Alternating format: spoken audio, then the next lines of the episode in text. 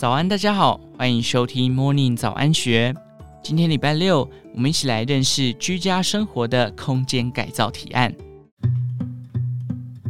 家不只是用来睡觉的地方，居家的生活也不一定就是一成不变且无趣。就让风格师、整理师联手出招，教大家用简单收纳与软件，打造出怦然心动的角落，让宅在家的生活更加疗愈有趣。随着生活品质逐渐被看重，人们对居家环境开始有了不同的要求，希望让宅在家的生活也能是一种沉淀自己心灵的享受。然而，如何在不改变硬件装潢的情况下，仅用家具和摆饰变换出花样？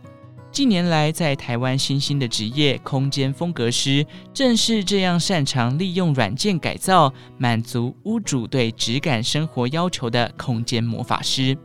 空间风格师在国外称为 Interior Stylist，直译较接近空间造型师。同时拥有室内设计师执照及风格师专业的王雅文表示，这个职业在台湾被称作风格师，意义在于不仅要能从软装搭配演绎出各种风格，更要了解其中特色，才有办法跳脱框架做突破。王雅文说，不管任何风格，能让屋主在其中得到全面的放松，才是最适空间。这正是他们在帮客户规划时特别注重的一点，把疗愈和灵性放到居家环境，让空间产生舒服氛围。为打造出放松的居家氛围，王雅文的风格走六感设计流程，也就是从视觉、听觉、触觉、嗅觉、味觉，找到最能放松自己的知觉，搭配出最适空间。王雅文说，对空间使用者的了解程度，会决定作品的疗愈系数。因此，他特地上了许多心理咨商的课程，学会如何探索客户情绪及感受，贴合疗愈的空间。王雅文强调，空间风格师结合了室内设计师和心灵探索，是时代下发展出来的新职业。压力是现代人的文明病，越是现代化的国家，人们的压力就会越高。情绪感受也会更敏锐，而居家办公是时下趋势。虽然碍于每个人家中的空间大小不一，不一定都能拥有自己的书房，但是王雅文主张，不管是一张书桌或餐桌，只要加以适当的灯光和轻装饰，就可以是一个舒适的工作空间。办公区其实最主要的主角在于平面，平面顾好，其他就不用太在意。把工作需要的东西全部放在桌面上，一旁摆个疗愈小物，再加上小盆栽及香氛，在工作烦闷时帮忙解解压，就能打造出适合的工作氛围。灯光很重要，王雅文建议，不管是桌灯或立灯，色温四千 K 是比较适合的光，不会让人昏昏欲睡。有些人习惯搭配精油来舒压，在选择上也有技巧。可以在购买前闻一下什么样的精油可让自己放松或专注。高压的工作需要能让人稍放松的精油来调剂，薰衣草、天竺葵都很适合。需要专注的时间，则可点茶树或柠檬精油来帮助提神。宅居家的生活可不能只是让自己懒成沙发马铃薯，不妨规划小空间，专门用来做运动，为健康及体态好好把关。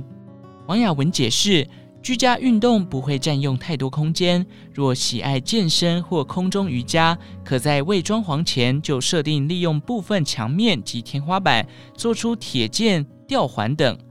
若不想动到任何装潢，在家里摆一台基础健身器材也是不错的选择。若真的没有太大空间，其实只要打开手臂不会碰撞到物品，在地板上摆一张瑜伽垫，就可以跟着影片做运动，消耗宅在家累积的过多脂肪。王雅文建议，毕竟运动是为了让自己保持良好体态，因此一面能看到真实自己模样的镜子是运动空间必备的物品。若是想让运动起来心情更加愉悦，也可以摆上一盆大型绿色植物点缀整体环境。运动之外，阅读是能让心情放松的绝佳方式。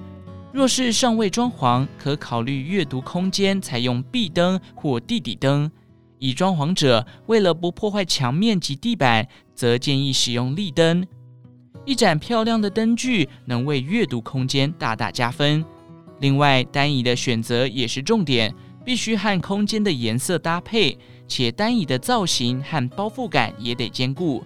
除了是自己喜欢的造型，具有包覆感的单椅也会给人稳定、安全和舒适感。王雅文建议，在选购时可先坐个十分钟，如果不会腰酸背痛，再进行入手。一个能让自己放松的空间，其所需具备的条件对不同人而言不一定相同。但是王雅雯指出，不管是什么空间，都可以透过灯具、植栽、香氛三物品，轻松改造居家或办公气氛。若稍微勤劳，还可以透过油漆色墙、挂画、抱枕。披毯等来改变一成不变的家屋，让宅居家的日子多点趣味，也让紧张繁忙的情绪在家中找到放松的出口。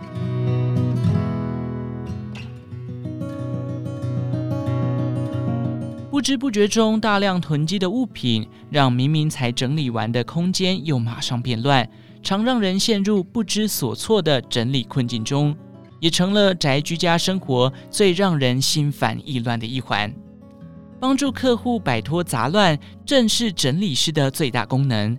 不同于居家清洁对于脏的协助，整理师专门针对乱下手。整理师李淑仪分享，他们的工作除了到府帮忙整理收纳、空间规划，还会带着客户一同进行物品是否留存的检视。多年来的经验让他归纳出，许多爱干净却老是无法整理好房子的人，最大的问题都是因为无法断舍离。李淑仪说：“事实上，很多人杂乱囤积物品都是有原因的。整理师的工作不只将物品排列整齐，更多的是要陪着客户梳理为什么不愿意舍弃物品，为什么对某一物品无法断舍离。”陪着厘清各种状况，帮助客户找到改变的契机，提供适当的帮助。某种程度，整理师帮忙整理的不只是房子，还有心灵层面。李淑仪笑说，疫情后，许多人为了在家中有舒服的空间，整理收纳意识提高，甚至不少企业老板也找他为员工们线上教学。他提供了收纳整理的诀窍，只要依此检视，加上好好学习断舍离，相信就能拥有干净整洁的空间以及心情。他曾在客户家中从不同角落翻出七把指甲剪、二十捆手机充电线，甚至厨房用具出现在书桌上的诡异情形。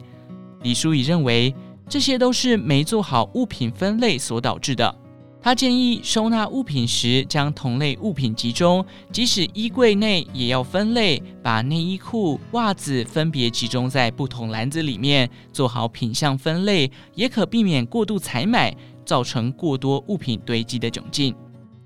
不只是衣物，许多物品都可试着用直立式的方式做收纳。横躺式收纳，即使刚整理完看来整齐，但在想拿取下面的物品时，不仅不便利，也容易破坏原本的整齐度。而直立式收纳，将物品以站立的状态收纳在抽屉或盒子里，想要拿取时一目了然，也不容易弄乱，能够更有效率且更长久地维持整齐。要特别注意的是，采买收纳盒前要先丈量好放置收纳盒空间的尺寸。高度、深度都是丈量的重点，丈量完再采买才能完美贴合。也不要急着买收纳物品，先整理分类后，搞清楚要收纳什么物品，需要多少收纳盒，再统一购买。如此一来，才能真正发挥收纳盒的用处。以上内容出自《金周刊》一三四三期，详细内容欢迎参考资讯栏下方的文章连结。最后，祝福您有个美好的一天。我们下次再见。